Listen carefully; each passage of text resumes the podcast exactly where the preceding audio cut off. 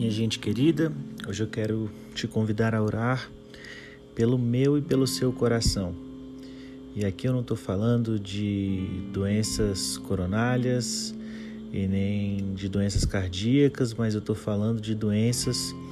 que afetam a nossa consciência, a nossa alma, perigos que cercam as nossas intenções, vontades e desejos. O coração, o centro da nossa alma, reúne aquilo de mais precioso, aquilo que damos o maior valor. Se em nosso coração não houver o Senhor, se o centro da nossa vida não for o Senhor Jesus,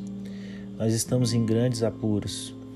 porque tudo mais que habite o nosso coração como o primeiro lugar vai ser um grande problema. Porque, ainda que nós tenhamos uma consciência muito despertada, uma consciência do certo, do errado, do bom, do justo, do, do injusto, do que é mal, ainda que a nossa consciência esteja muito alerta, se o nosso coração for duro,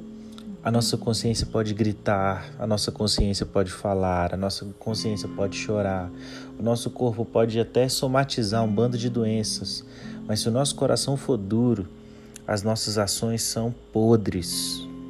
nojentas, ridículas. Então, o meu convite para você hoje é para que você abra o seu coração para as riquezas do Senhor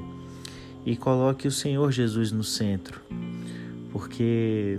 o Espírito Santo está falando, o Espírito Santo fala a sua consciência, mas se o seu coração for duro,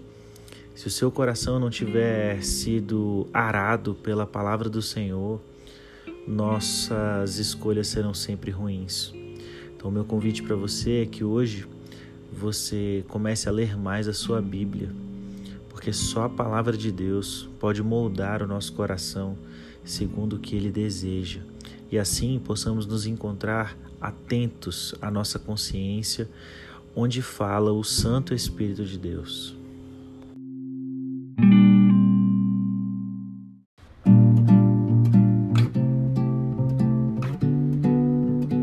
Branqueste